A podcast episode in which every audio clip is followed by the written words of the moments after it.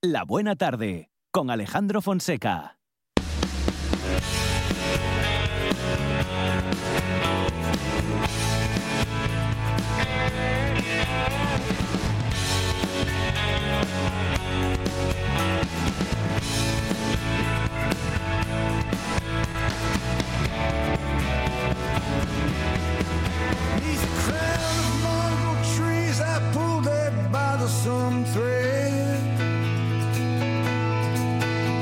Got down on my knees, grabbed my pen, and bowed my head.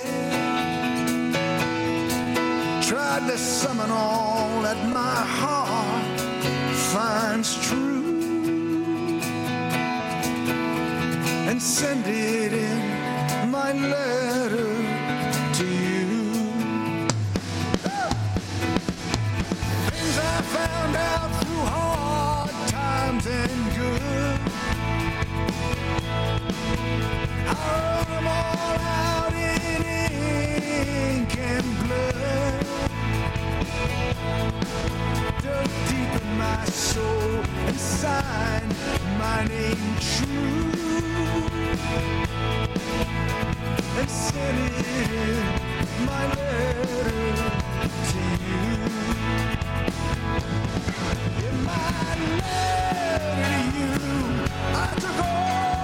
my fears and doubts.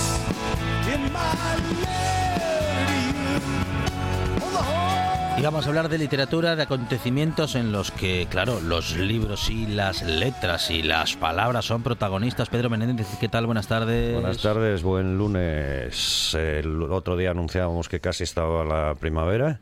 Sí. Eh, para los que se hayan acercado el lunes pasado a la playa San Lorenzo Gijón habrán visto Sí, a Juan sí. celebrando con un baño la llegada de la primavera. Siempre lo hace. Siempre lo hace, Sí, por eso.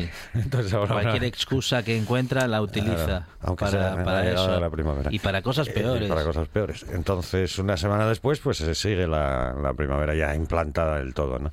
Entonces hoy, eh, bueno, traemos... eh, han- han La pa- primavera. pasan- Traéis la primavera. traemos la primavera. Sí. Pero si no la hemos presentado, No. se oye una voz. La primavera una voz y la lejana, incontinencia una- verbal de Ana Lamela. lejana, pero sí, sí. Es una voz lejana que parece como que está en el estudio, ¿no? No sabemos muy bien de dónde sale. Pues mira, para cumplir con el protocolo, tenemos- Ana Lamela, ¿qué tal? Buenas tardes. Pues encantada de volver a estar aquí, que hacía mucho que no venía. Yo creí, a veros. creí que estábamos teniendo voces, ¿cómo se llama eso? Psicofonías, ¿no? Sí, psicofonías, sí. estas. No me lo puedo creer. Sí que me lo pusiste muy fácil. Estoy oyendo la voz de, de sí Ana. que soy y es una poeta, psicofonía. Pedro. Ya, ya, y claro, no, sí, y, yo y que me lo entiendo. pusiste muy fácil. Pues hab- hablando de poetas, acaba de terminar Poex hace poco en Sí. Gijón. En Asturias es que hay muchísimas cosas, y lo decimos muchas veces es que aquí, que hay un montonazo de cosas. Y somos una región muy pequeñita en número de habitantes, menguante además. Y sin embargo hay un montón de actividades, un montón de, de, de- de- no solo de, cuando hablo de arte eh, en general, no Sí, sí, so- hoy vamos a hablar de literatura, pero de arte, porque aquí hablamos de literatura, pero de arte, el arte en general en Asturias mueve muchísima gente, mueve muchos profesionales también, que eso es muy importante, porque no es gratis, el arte no es gratis, lo decimos siempre, no se hace así como de no, Claro que no. la cultura no, Hay no, que luchar oiga, que la cultura no es gratis, eso. que quién dijo que fuera gratis, si los tomates y los pimientos no son gratis, pues la cultura tampoco, ¿no? Por la misma razón, no por ninguna otra razón No, no, no. en especial. Y, y esta, este mismo fin de semana se celebró en Oviedo la feria de los editores de las editoriales asturianas, que son un montón. Son un montón y muy buenas, Eh, muy eh, buenas, con interesantes. proyección, todo gente haciendo cosas precisamente lo que ya hablamos más veces aquí, lo que no hacen las editoriales grandes, Claro. que se dedican a lo suyo, que es vender libros. Que sí, claro, está muy bien eso de vender libros. Las pequeñas también lo quieren, los quieren vender y las medianas, pero mucho más. No, la palabra no es escogido, sino pensado, otra- cosa, es otra cosa. Y cada vez más lectores, por cierto, Es- cada vez tienen más éxito estas editoriales pequeñas, porque los lectores, lectoras de verdad saben. Mm. Yo creo que es vocación, fiables, Pedro. ¿no? Es Sí, hombre, vocación. claro, Son supuesto. editores por, voca- Por supuesto por que es, vocación. Mm. que es vocacional, pero bueno, esa vocación hay que sostenerla, ¿no? Hombre, claro, claro. Salía ayer en la prensa, Hoja de Lata, una de las editoriales, Sí. estuvo presente, que celebra 10 años ya en, Eh, Y- bueno, pues ahí está. y publica libros maravillosos. Claro, entonces, eh, bueno. Y entonces, eh, ¿por qué está aquí la psicofonía de Ana hoy? Pues está porque entre las muchas palabras, entre las, entre las muchas eh, actividades que hay en Asturias, eh, en- tenemos aquí el programa adelante de unos encuentros en la Biblioteca de Asturias, Ramón Pérez de Ayala, que arrancan este 29 de marzo, es decir, nada, eh, pasado mañana, y terminan el 21 de junio. Unos encuentros extensos en el tiempo y, Y- que y que en coordina principio- Ana Lamela. Sí, eh, pero que en principio eh, queremos que tengan continuidad. Continuidad, que Mm, sean en el por, tiempo, por ahora sí. son encuentros así, no pone primeros encuentros, pero se supone que con, con esa idea. ¿no? Claro. Ana, cuéntanos cosas. Bueno, pues nada, yo no sé si hay gente que se acuerda cuando yo hacía los encuentros literarios, cuando organizaba los encuentros literarios en Santa Teresa, que, mm, bueno, pues más o menos eran también quincenales y, y- y, bueno, estaban un poco planteados para dar voz a, a los poetas y a los escritores y escritoras y, mm, y para que tuviesen contacto con el público. Pues esto es un poco la misma idea. La misma idea, lo que pasa es que estructurada quizás de otra manera, no son presentaciones de libros, por ejemplo, sino que van a ser recitales y charlas a la vez. Charlas sobre mm, pues cómo está actualmente, por ejemplo, la poesía en castellano, que es el primer eh, bloque que tenemos el 29 de marzo. Que por cierto, eh, me voy a llevar a este señor, a Pedro Menéndez, eh, y, pero también van a estar Nacho González y Natalia Menéndez. Mm, Somos mayoría los Menéndez, por lo que veo, el 29, el 29 de, de marzo.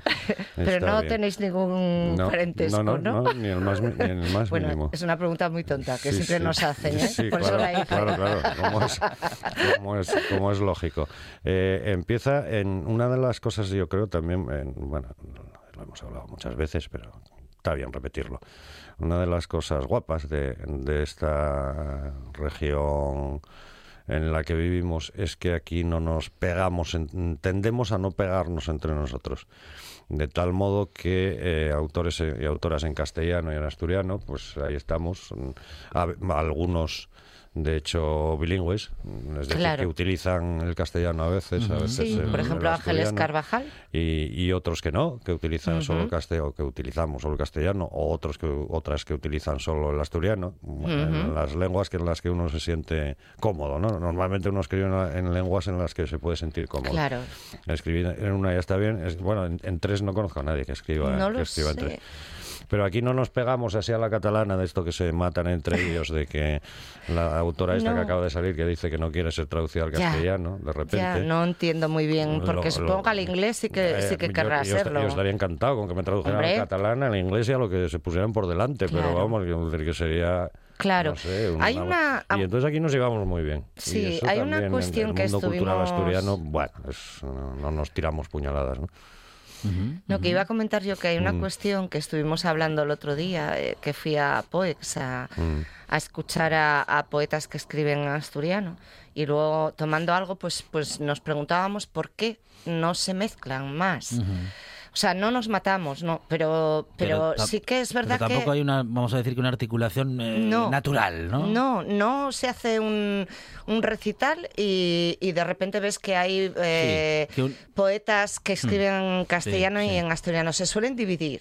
Yo esta vez sí que me parece factible, porque yo ya lo había pensado, eh, esta división extraña, porque yo creo que pueden convivir perfectamente, como decía Pedro. De hecho, convive, que, es- es Claro, que claro. Pero aquí estamos planteando los encuentros con un tema Mm. eh, eh, y no es mm, aquí sí que hay que separar porque no es, no es la misma situación Mm. la de la poesía en castellano que la de la poesía en asturiano o la de narrativa en asturiano y narrativa en castellano. ¿No te parece, Mm. Pedro? Tú, eh, lo- lo- el planteamiento de los encuentros es eh, que mm, hablar con el público, o sea, intervenciones del público. ¿Cuál Sí, es claro. Tu idea? O sea, Es porque una- estoy viendo. eh, Es una charla. Si quieres, vamos nombrando gente, Mm. ¿no? Pero hay siempre dos, tres autores, en algunos casos cuatro.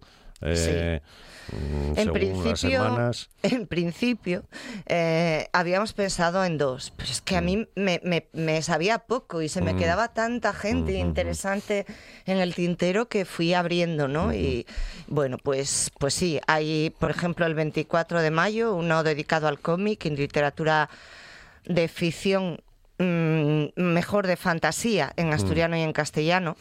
Eh, que estarán Ángel de la Calle, Blanca Fernández Quintana, Roma Barbero, Josune Álvarez. Aquí sí se mezcla. Eh, un, un Aquí- género, porque están ellos sí muy mezcla. mezclados. Sí. Porque yo creo que. eh, Es verdad. el- el- tanto el cómic como tienen como un cierto aire de gremio que les interesa. Es verdad. precisamente porque hasta hace poco estuvieron muy al margen. Sí, ¿Verdad? Son, eran, son marginales. Eran como, no sé cómo decirlo, Y la ¿no? estaban ahí en el límite de lo que se fantasía, consideraba. yo creo que en cierta y lo manera mismo, también, lo mismo, Entonces eso de, de no reconocer a, a Tolkien, vamos a decirlo así, ¿no? Claro, Como en el canon de la gran literatura, Claro. pues. y, y entonces sienten que tienen que defender a un territorio en común. Y yo creo que por esa defensa del territorio en común acabará ocurriendo con la poesía y con la narrativa en castellano igual, porque la defensa, el territorio es exactamente el mismo Sí, sí, a la hora de, de como escritores de, de aquí, ¿no? De- Sí. de- dices, no, pero el territorio de alguien que escribe en castellano es el territorio que llega hasta hasta la Patagonia. Bueno, Mm. bueno, es una manera de hablar. Quiero decir que en realidad la defensa del territorio, la de, o muchísimas O la reivindicaciones, memoria de la memoria, tierra eso, sigue- muchísimas sigue reivindicaciones, ya no digo estando. históricas, sino de, de la, de la propia memoria, está ahí en Claro. una lengua o, o en otra Sí, sí, lengua. sí, ¿no? por supuesto. Pero tanto los autores de cómic como la literatura fantástica se han sentido muchas veces, con razón, Sí. como que estaban así como eh, ahí en una esquina, ¿no? Hombre. Oiga, a usted le dejamos, pero le dejamos ahí en Pero- la, en la esquina, ¿no? pero eso no solo y ya no pasa- y ya no es así. No. Y ya no es así. Y, Entre y- jóvenes venden muchísimo, Muchísimo. le- lectores jóvenes. Y teniendo en cuenta que ahora la- el, el tipo de lector medio es o lectora o joven, eh, no hay, mm, sí, no hay como tercera modalidad. O sea, paisanos mayores que estén escuchando ahora, oyentes, lo siento por ellos, pero es que no leen. No leéis. Paisanos mayores, que lo sepáis. Si algu- alguno Que oyente dirá, sí, hombre, pilas". pero yo precisamente estoy escuchando esto ahora porque soy de los que leo, pues que sepas que eres una minoría. Porque hay lectoras y, y- es verdad. y jo- y jóvenes sí, jóvenes sí, Sí, que hay, hay más, más sí. lectores, más lectoras, más de, más de todo. ¿no? Eso de, de estar en, en una literatura marginal también pasó con y, y pasa en cierta manera con la literatura infantil y juvenil. Eh, también, también.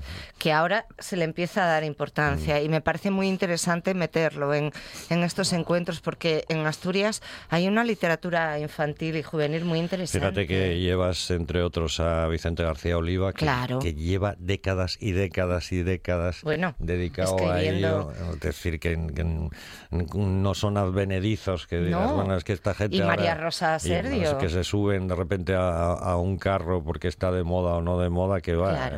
No, no, no, no. Entonces llevan la vida entera porque tomaron esa opción Hmm. y, y ya está. ¿no? Entonces, hay, total, que estamos descubriendo que hay un poco de todo aquí. Que lo que hiciste fue intentar que hubiera sí, un poco de todo. Mm. eh, pues sí, todo lo que, más o menos todo lo que se escribe en Asturias ahora mismo. Incluyendo teatro. Incluyendo teatro. Incluyendo Mira, el teatro, 7 que de junio, otra- el 7 de ju- que me parece muy interesante también porque el teatro es algo que se lee muy poco. Se lee muy. eh, eh, qué cosa, eh, qué guapo es leer teatro. Sí.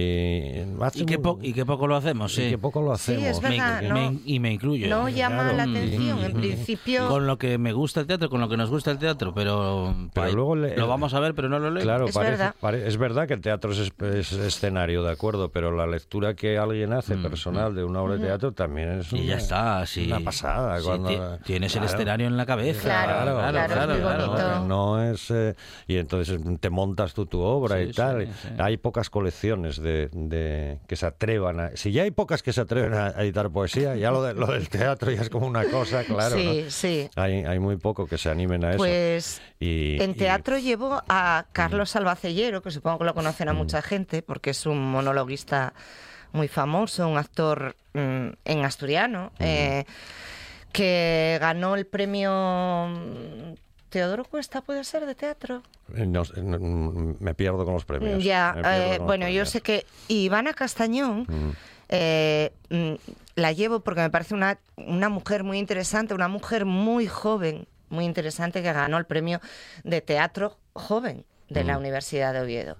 Y aparte de, de escribir teatro, es una chica que, que hace imagen, vídeo, foto, interesantísimo. Es música también, o sea, me parece brutal. Y mezclar edades también me parece algo muy interesante, porque lo de lo de separar, em, yo qué sé, poetas jóvenes de otros no tanto, otra me cosa parece una, Otra una cosa- chorrada. Otra cosa o narradores, y otra cosa espantosa. yo no lo entiendo. Que tiende, eh, bueno, tiene Ángeles Carvajal, a la que llevas el 12 Sí. de abril con Lourdes y con Mili Urbeta, eh, hace un par de meses o así se quejaba de que qué estaba pasando, que parecía que ahora había como generaciones establecidas, de hecho como que las editoriales solo querían sacar autores eh, Jóvenes. jóvenes y entonces ¿qué, qué pasa aquí? ¿Qué está pasando aquí? No, no me refiero a esas editoriales Sí, sí, sí, asturianas sí. de las que hablé antes, sino a las editoriales nacionales, ¿no?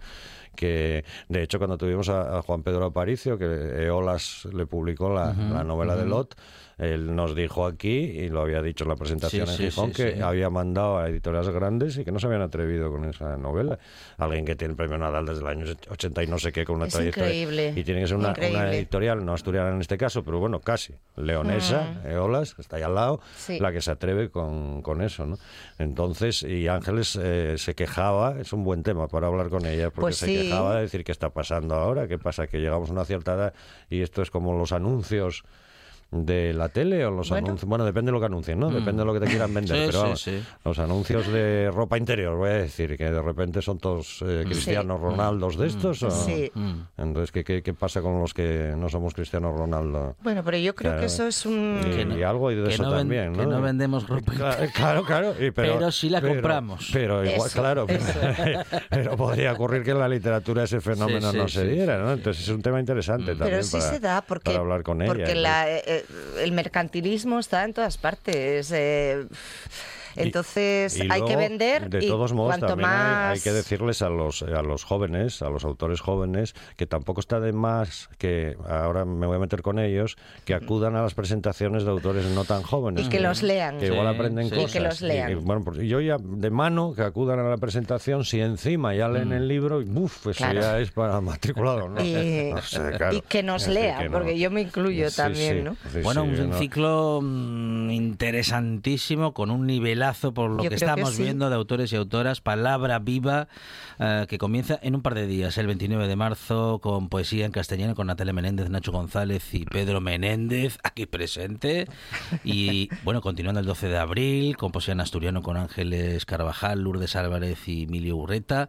Y el 26 de abril, narrativa en castellano con Carmen Cabeza y Miguel Rojo. Y sigue Y seguiremos- dos actividades al menos mensuales que- y Sí, es muy quincenal. interesante. ¿eh? Sí, yo creo que sí. que al público le puede prestar estar en estas ¿Cómo podemos charlas. estar cerquita del programa para saber qué va sucediendo, qué fin de semana podemos ir? Porque son No, no los es, en- no es fin de semana, es por es que- semana. ¿qué semana. días? Son ¿Qué semana? los Sí, miércoles miércoles. siempre, Bien, cada miércoles. 15 días, miércoles Bueno, bien. a las 7 y media. Celebramos eso también especialmente y fíjate que aquí he tenido yo como un eh, defecto profesional porque cada vez que contamos cosas que pasan, pasa todo en fin de semana. Parece que pasa todo. De lunes a semana, miércoles Es aquí no hay nada, ni No, no hay nadie, nada, ni hay verdad. actividad. Entonces celebramos que se haya organizado Pues un sí, día que, que no sí. sea fin de semana eh, y que, bueno, hayamos cometido el error eh, para, bueno, que yo haya cometido el error para poder resaltar que no es en fin de semana y que hay que estar muy atentos. A palabra viva, eh, organizado, pues, eh, por, mm, bueno, pues por... Por Ana Lamela. Por, por Ana Lamela, por Ana Lamela. La psicofonía esta que teníamos por aquí. y con un montón de escritores y escritoras que bueno pues que le han dicho que sí a una propuesta muy interesante comenzando pasado mañana ¿eh? con Natalia Menéndez Nacho González y Pedro Menéndez qué nivelazo Ana Pues ¿eh? sí, la verdad es que me apetece muchísimo. Espero mm, veros a mucha gente allí. Y en la biblioteca eh, de Asturias, Ramón Pérez de Ayala, la del Fontán. Eso es para entendernos Eso, a Ana las siete y media. Ana Lamela muchísimas gracias y A enhorabuena ¿eh? gracias. gracias. Pedro muchas gracias Buena semana. La voz en la noche en Asturias se llama Marcos Vega. Buenas noches, sean bienvenidos al espectáculo de la radio. Enseguida recordamos... Escucha RPA esta noche y mañana y pasado, noche tras noche. Un repaso a la actualidad de la jornada en Asturias con la mejor opinión, con los mejores colaboradores. Con la zona rural, ¿no? ¿Sabes que Asturias ahí está? Información, análisis, periodismo en estado puro. Noche tras noche, de lunes a viernes a las 9 de la noche en RPA, la radio del Principado de Asturias. La nuestra. El deporte en RPA es más largo, más emocionante, más deporte. Porque en RPA jugamos tiempo añadido. La actualidad del deporte asturiano como en ninguna otra radio. Una hora de información al detalle con todo lo que te apasiona. Tiempo añadido. De 3 a 4 de la tarde en RPA. RPA. Siempre con el deporte. En toda Asturias. RPA. La radio autonómica.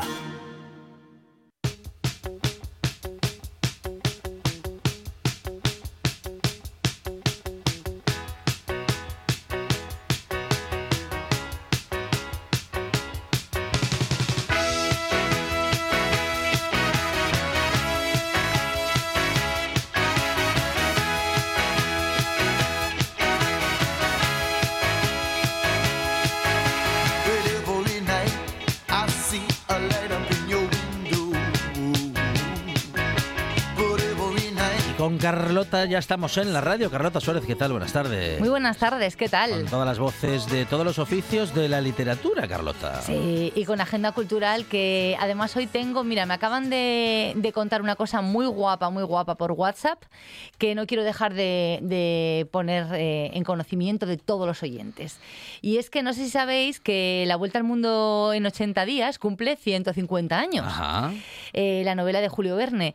Y el Centro de Día para Personas Mayores Dependientes de la Camocha, que ya, eh, ya son parte de, la Buena Tarde, porque sabéis que colaboran mucho con nosotros, los usuarios de- del centro, nos propone un juego guapísimo.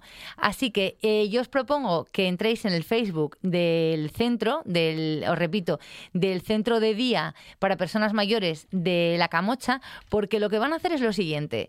Eh, van a, mm, vamos a ver, nos van a proponer que adivinemos varios monumentos de lugares por los que pasó Phileas Fogg, el protagonista de, de La Vuelta al Mundo en 80 días, y nos van a dar pistas. Entonces, el primer y tercer lunes de cada mes, a partir del mes de abril, eh, nos van a empezar a dar pistas. Y el primero que acierte se llevará un premio.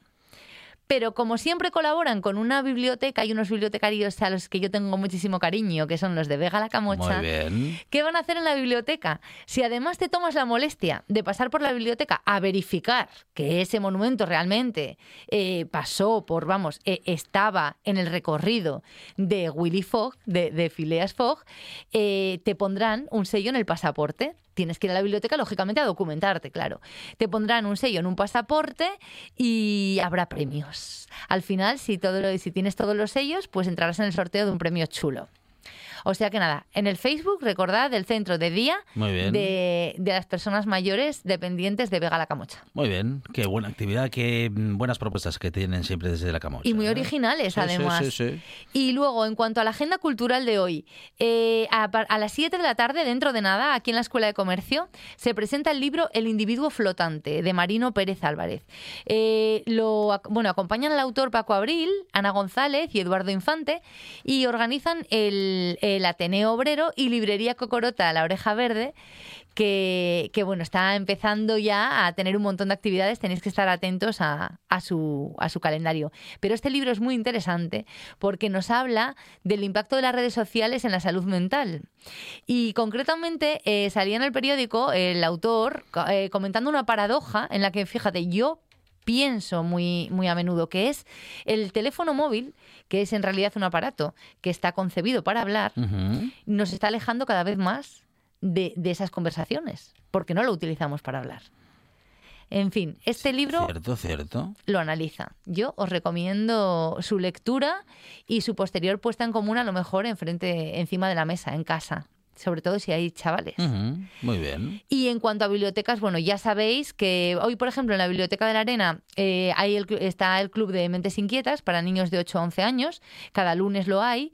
El miércoles en Vega La Camocha tiene el taller Universo Cómic de 12 a 17. Pero, en fin, lo mejor es que entréis en gijón.es o en la aplicación de Gijón y de gijón.es para, para estar al tanto de, de todas las actividades de las bibliotecas. Y os recuerdo que hoy se vuelve a convocar, o sea, ya está convocado Sí. el premio Café Gijón de este año, que tenéis hasta el 15 de mayo para enviar vuestras propuestas.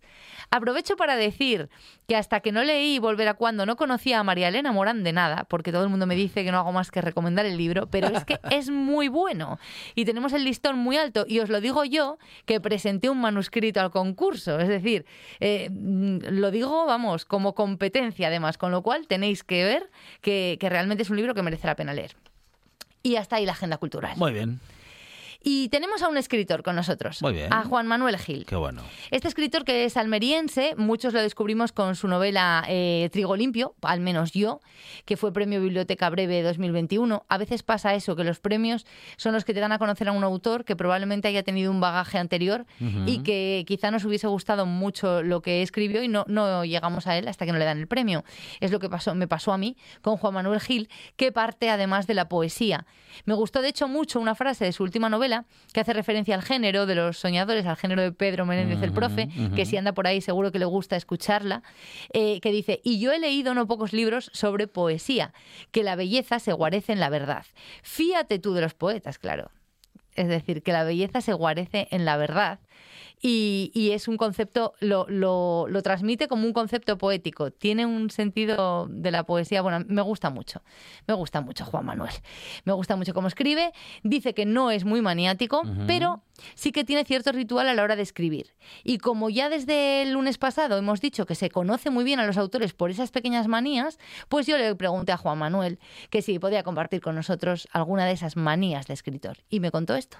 No soy muy maniático en esto de la escritura, pero sí reconozco que eh, cuando me embarco en un proyecto de largo aliento, como puede ser una novela, la mayor parte del tiempo que voy a dedicar a la escritura de esa historia tiene que ser por la mañana a una hora muy temprana, eh, con un pie en el sueño, con otro pie ya en la luz del día, eh, y procuro que esa rutina de levantarme a eso de las cinco o cinco y media, eh, cumplirla prácticamente toda la semana, de lunes a sábado, porque creo que eso me da ritmo, me da constancia, me da disciplina y me da una visión mucho más completa y rigurosa de todo lo que llevo entre manos.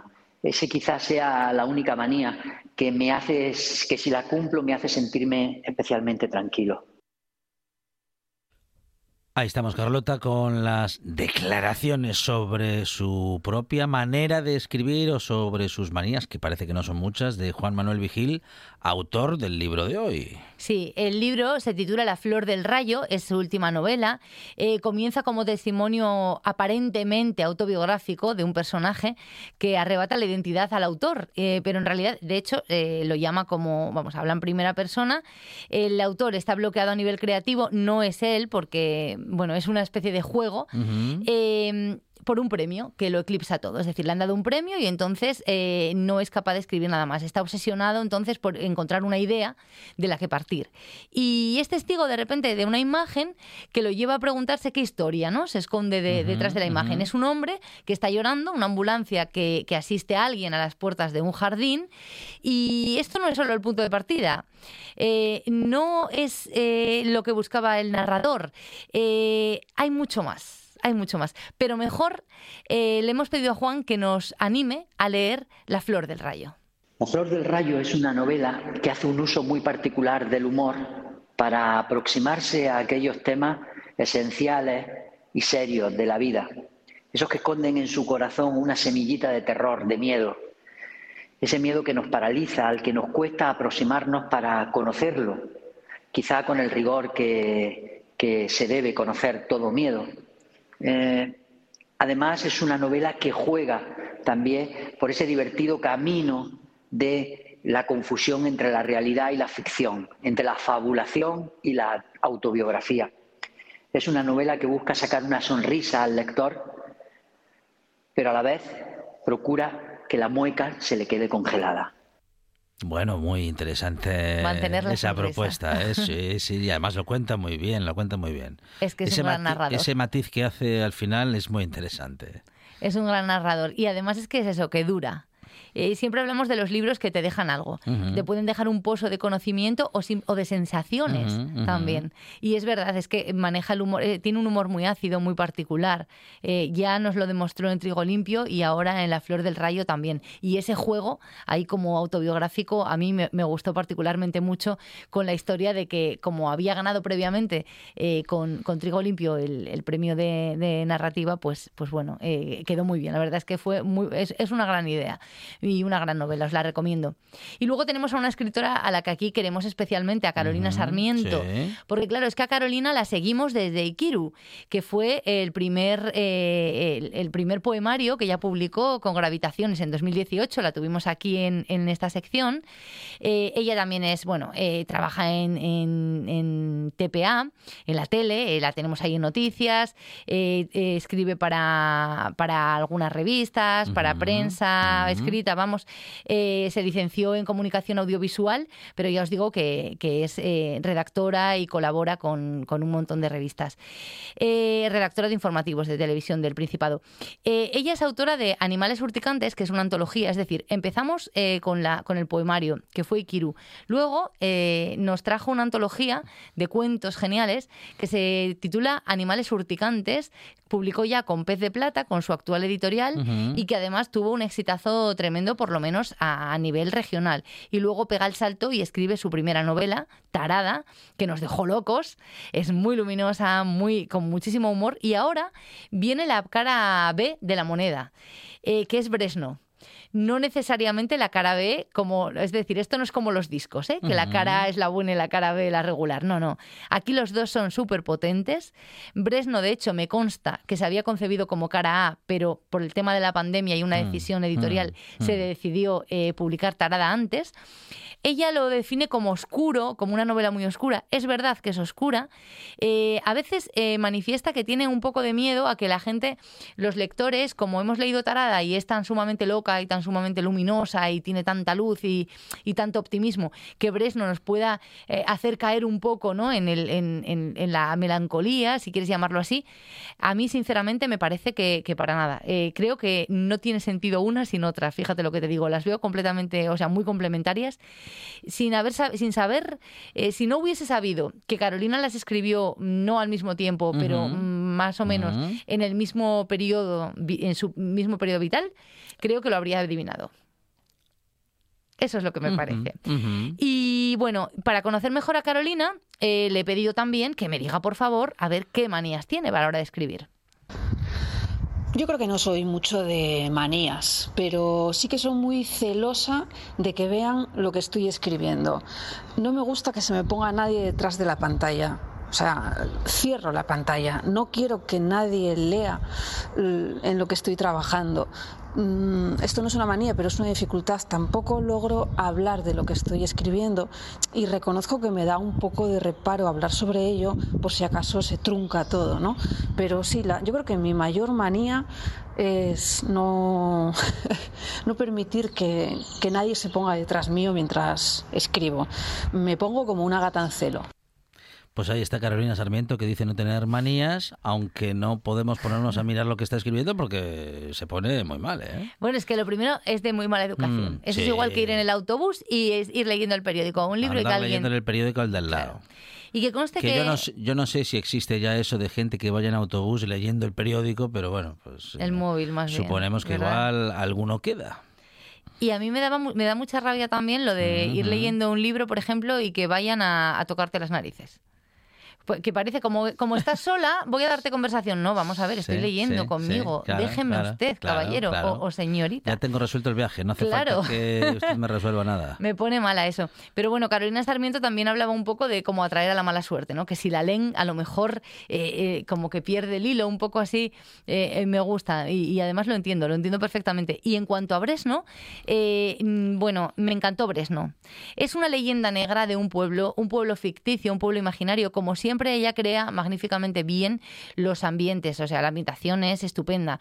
Y luego eh, tiene pues ese mapa, de hecho el libro es precioso como todo lo de Pez de Plata, sabes que yo Gallota lo de siempre lo menciono porque me, me gusta mucho.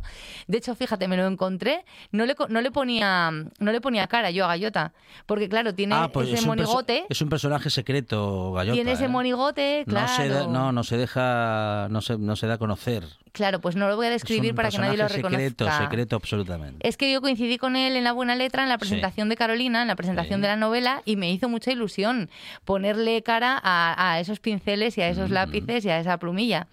Y lo que os decía de Bresno, como siempre, bueno, viene un mapa, eh, el libro físicamente, como siempre, como todo el pez de plata, está editado muy guapo, tenéis un mapa, un mapa, por supuesto, que es inventado, de un universo inventado como todos los de Carolina Sarmiento, y básicamente se trata de una leyenda negra de un pueblo con unos habitantes eh, cuya historia es muy misteriosa, los Zalea. Y no voy a desvelaros nada. Eh, la protagonista, Stanis Oliev, es una, una música, una cantautora que salta a la fama, pero eh, su origen, eh, vamos, parte de su niñez la deja en esa montaña, en el alto de esa montaña que es Bresno, en ese pueblo. Pero mejor que Carolina nos invite a leer la novela. Vamos a escuchar a la propia autora hablando de Bresno. Hola, me llamo Carolina Sarmiento y os quería hablar de mi última novela, Bresno, que es una leyenda negra que sucede en un pueblo de montaña habitado por unos personajes peculiares y oscuros llamados los Zalea, de los que la protagonista quiere huir, lo logra físicamente, pero sentimentalmente no. Entonces la novela es una confesión porque hace mucho que no sabe de sus padres, a los que vio por última vez en este pueblo, Bresno, y se confiesa como inocente, pero no lo tiene muy claro, porque desde siempre oyó hablar de la novela, perdón, de la leyenda, y no le hizo caso. ¿Cuánto hay de cierto en las leyendas? ¿Cuánto nos queremos creer? Carolina Sarmiento, a la que seguramente en próximas semanas tendremos también en esta buena tarde para hablar de su último trabajo, de su última novela. Y hoy con Carlota Suárez hemos hablado de esa novela y de otras historias y hemos hablado sobre todo, sobre todo, de buena literatura. Carlota Suárez, gracias. Abrazote. 78 consejos. Dos horas de radio. Noticias. Historias. Cada tarde. De 6 a 8. Directo a Asturias. En RPA.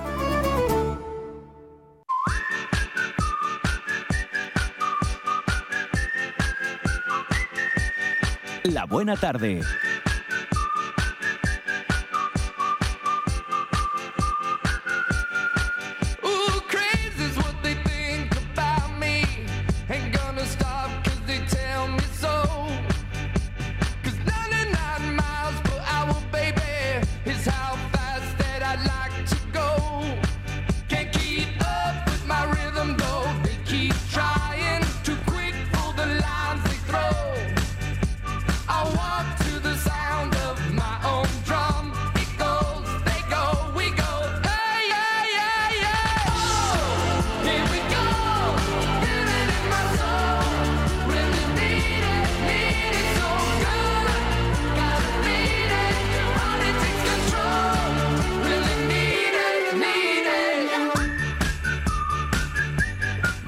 Momento para... momen- Para el miedo y el qué? terror. ¿Para qué sería? ¿Para qué sería? Inicie usted la definición. Claro.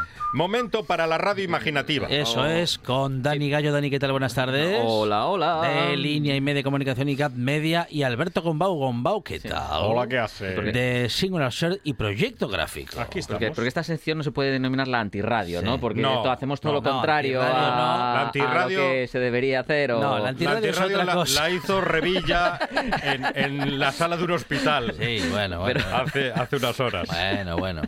Ya lo vi, ya. Madre mía, ¿qué, qué necesidad habrá Hay cosas que de hacer circulan la, en las redes sociales la precampaña en un hospital. entretienen mucho al personal. Qué bien que no me, me he enterado de nada. No, no, no. No, no, quiero saberlo. No, se perdió nada, no se perdió Pues nada. busque, ¿eh? busque el vídeo. No, no, no, No, ¿para qué? Es digno de. No, No, estuvo Operación Triunfo. No, estuvo viendo fútbol todo el fin de semana. Todo el fin de Ah, semana. yo todo el fin de semana. Hoy me he enterado que mi sobrino quiere una camiseta de Mbappé de Argentina. De De- Mbappé de Argentina de- no de- puede de- ser. Pero claro, es que luego me ha dicho mi hermano, dice, pero es que eso no puede ser. Claro. Digo, ¿y por qué? Dice, porque es que es francés. Digo, ah, Ajá. Bueno, vale. poder puede ser. Yo qué sé.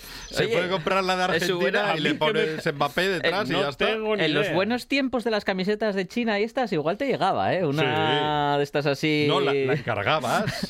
directamente. Sí, sí, sí. Yo tengo en la una de- camiseta argentina con De- Mbappé. Sí, yo tengo una del Sporting que pone Julie atrás. Pero este Mbappé es bueno entonces o qué? Sí, buenísimo. Sí, sí. Quedó segundo, pero es Ya me bueno, quedo sí. más tranquilo. Sí, sí, Pues sí. Quedó sí, segundo sí, ¿no? una vez en el Sí, Mundial. No, bueno, pero es, lo Él que- es muy buen jugador. Es lo que importa. Eso, este vi- vi un mundial chiste- quedó segundo. Vi un chiste buenísimo. Sí. Bueno, un chiste. Una manera de decir las cosas buenísima. Dice, Ajá. tengo que decir, un argentino dice, Sí. tengo que deciros dos cosas. Sí. La primera es que hoy hay episodio y la segunda es Francia. es buenísimo. Está Pues bien. está muy bien, está muy bien. Bueno, pues eh, y, y así cuatro años, imagínese. Madre mía.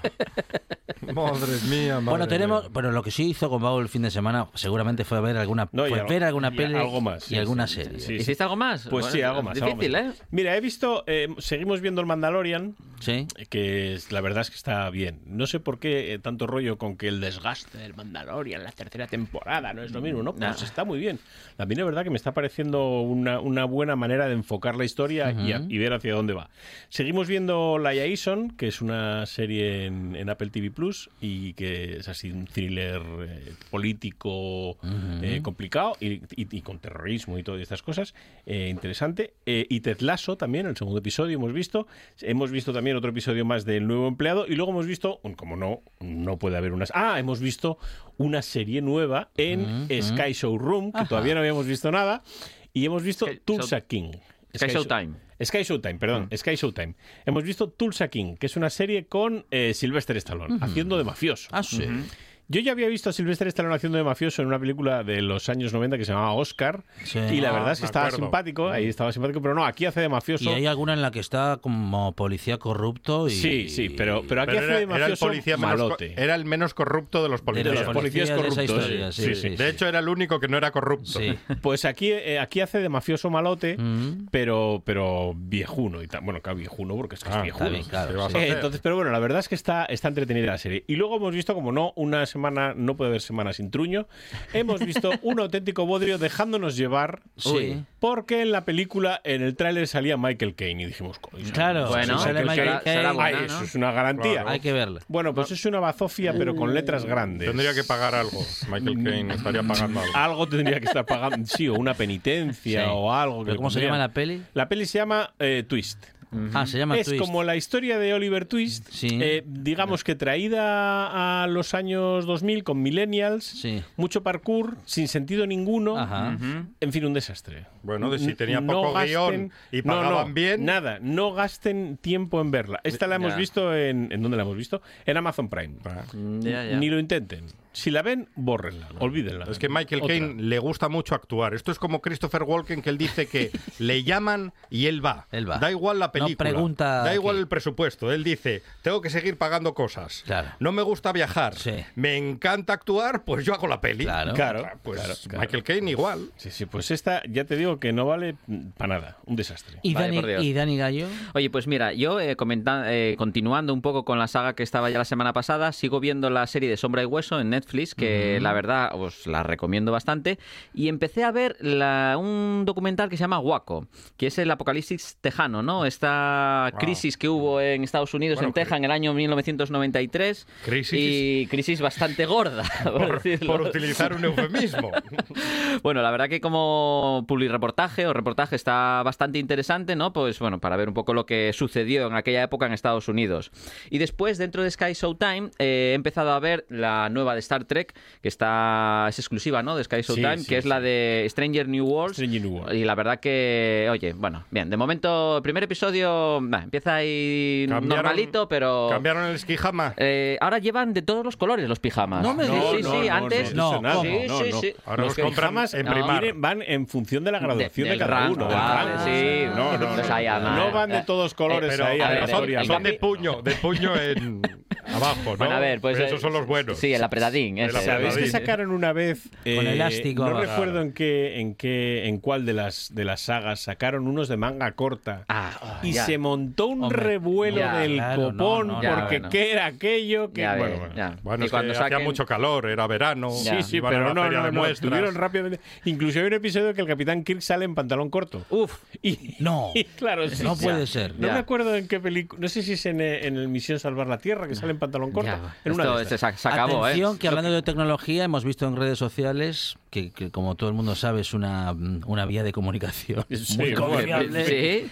Que hay un láser que se utiliza ahora mismo para cortar árboles Jamón. muy altos, muy, Ajá. sé qué, Jamón. ramas así y tal, Mm. que es como, es como la guerra de las galaxias. Lanzan aquel láser Sí, todo depende de la potencia. Un y, láser se, corta. y- y se corta. Vamos a ver. Es- es- Se corta el tronco. El, el láser se utiliza en las cortadoras de plasma, se utiliza para cortar Claro. el acero, no en las de plasma, pero hay cortadoras láser eh, para cortar acero. O sea que todo depende de la potencia. Pero bueno, cuidado porque la potencia sin control, ya Sí, sabes lo que sí, decía sí, sí. Carl Lewis, que no sirve de nada. El mejor anuncio de la historia. ¿eh? Qué buen anuncio aquel. No, a mí, la casera también tenía buenos anuncios. Y los de y la 11, la 11 también tenía unos anuncios maravillosos. Y hay más informaciones. Oye, pues mira, eh, yo la verdad que muchas veces eh, vas a igual por la calle y oye, qué suerte ese día que te encuentras ahí una moneduca de dos euros o un billetín de cinco y dices tú, ah, este para el bolso. ¿Tú por qué calle vas? ¿Qué- Un sobre, un sí. sobre con 50.000 euros. Sí, sí, sí. Pues yo tengo Oye, un pues- amigo que se encontró la mitad de, una, de un papel, vamos, de un Sí. billete de 50 euros, Sí. pero que al no ser la mitad más uno, es decir, al menos el 51% Ya. del billete, Ah. el Banco de España no se lo reconoce como una... Vaya. Entonces, para una vez que se encuentra 50 euros, Ya. se encuentra Bueno. la mitad que no vale para nada. ¿Te das cuenta que con eso, suerte. Se encontró Con- 24, más con, bien, ¿no? con eso se joroban dos personas? No, porque el que alguien encontró el, El- el que tiene el 51% restante. No, ah, no. ah, no, no, si ah, se no, no encontró la mitad, ser, claro, no, no, si se encontró la mitad y se joroban dos Claro, personas. es verdad. Este no tiene el 51%, claro, luego el otro tampoco, lo va a tener. Claro, claro, claro. Qué cosas, ¿eh? Bueno, Sí, anda. sí, sí, sí. Oye, pues mira, también ha habido ocasiones en las que nos podemos llegar a encontrar una pequeña unidad de USB, un lápiz de memoria. Y dices tú, anda, mira qué suerte, pues ya tengo un lápiz aquí para guardar las fotos, ¿no? Bueno, pues en Ecuador, concretamente... Ecuador. Están- Han tenido un problema muy serio, una serie de periodistas, los cuales se encontraron varias memorias USB que les hicieron que se encontrasen. A ver, a ver, A ver. Ahí estamos. Y se encontraron la memoria USB. Volver a cuatro danzas. Ahí está. Pues bueno, desde Ecuador llega la noticia de la memoria USB que se encontraron estos periodistas y al introducirla en sus ordenadores explotó.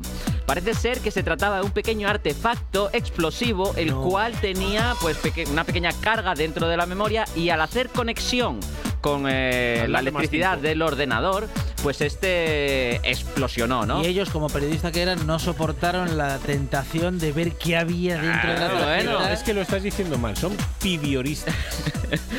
Bueno, pues parece ser que se trató de una red de sabotajes eh, porque estos periodistas se dedicaban a poner eh, información de la mafia de Ecuador y concretamente pues empezaron a enviarles eh, pequeñas memorias o lápices USB Siendo, para ponerlo... de Ecuador tenían que ser pequeñas. Sí, porque no es muy grande el país.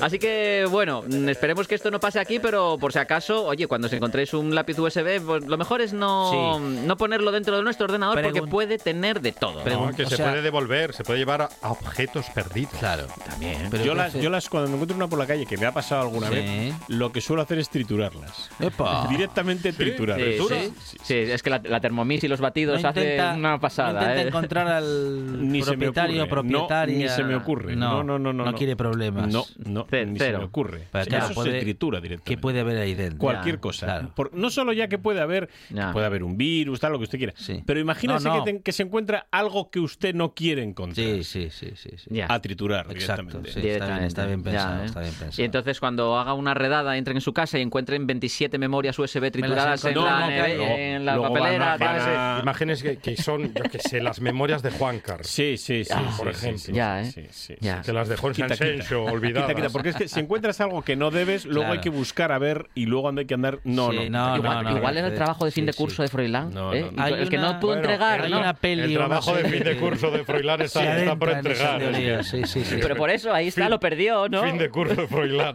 por favor. Si está en CCC, Ya, sí, no, y no le van a dar la Y no, guitarra. y no le dan ni la guitarra al final.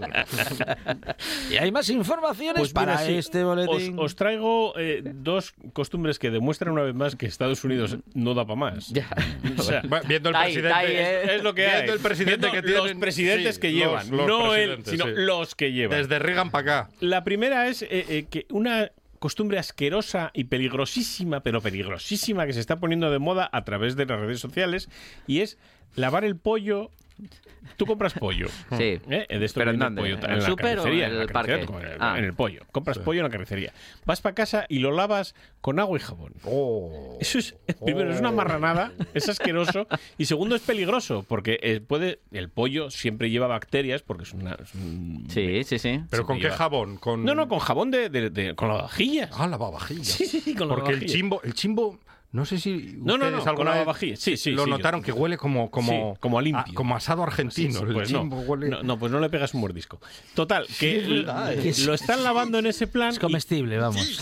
con eso provocan dos cosas. Primera, una marranada asquerosa. Sí. Y segundo, una propagación de bacterias en toda la cocina de una manera tremenda. Eso no, no se puede hacer. Y la segunda, eh, una, una directora de una escuela de Florida que la han obligado a renunciar porque ha mostrado una foto del David de Miguel, de Miguel Ángel a estudiantes de secundaria. ¿Y qué, Ajá. y qué ¿Y qué pasa? le pasa? Pues que le han denunciado los padres por, por, por enseñar cosas de Ah, pornografía. que se le ven los huevecillos, Sí, lo de eh, siempre. eh, claro, enseñó el David de Miguel Ángel y el, la creación de, de, de Adán eh, de la Capilla Nada, Sistina. nada. Yo creo que... Con, esta, con estas Estos- cosas, estos yanquis. yo son cosas que no puedo entender. Claro, si hubiese sido Miguel Ángel con una K-47 o Tal no, cual, una sí. K-47 tampoco, porque eso es ruso, ¿no? La Mm. K-47 sí.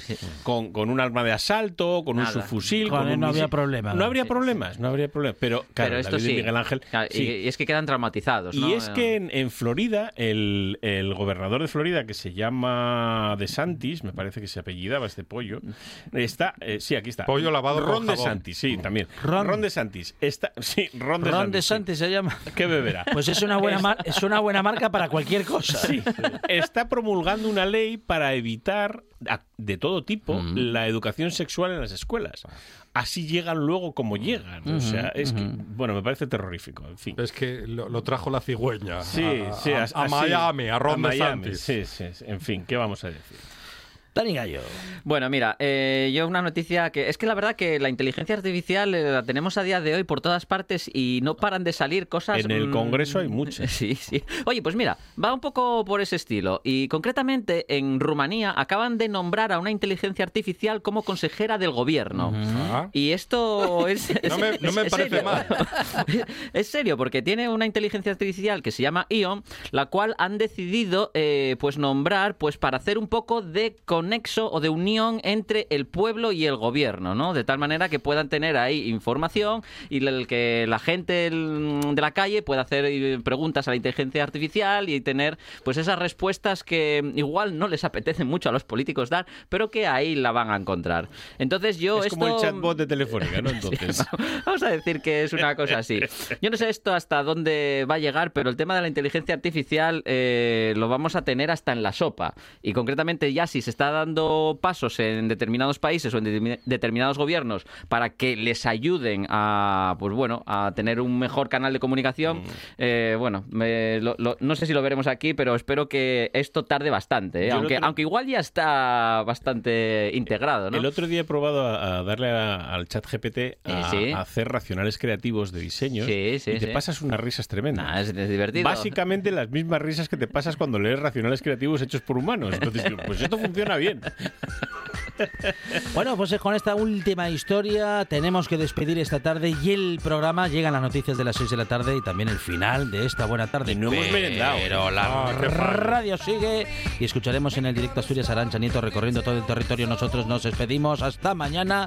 Dañin Gallo, gracias. Alberto Gombau, thank you. No laven el pollo. Onchi Álvarez, mañana más buena tarde. Y más radio.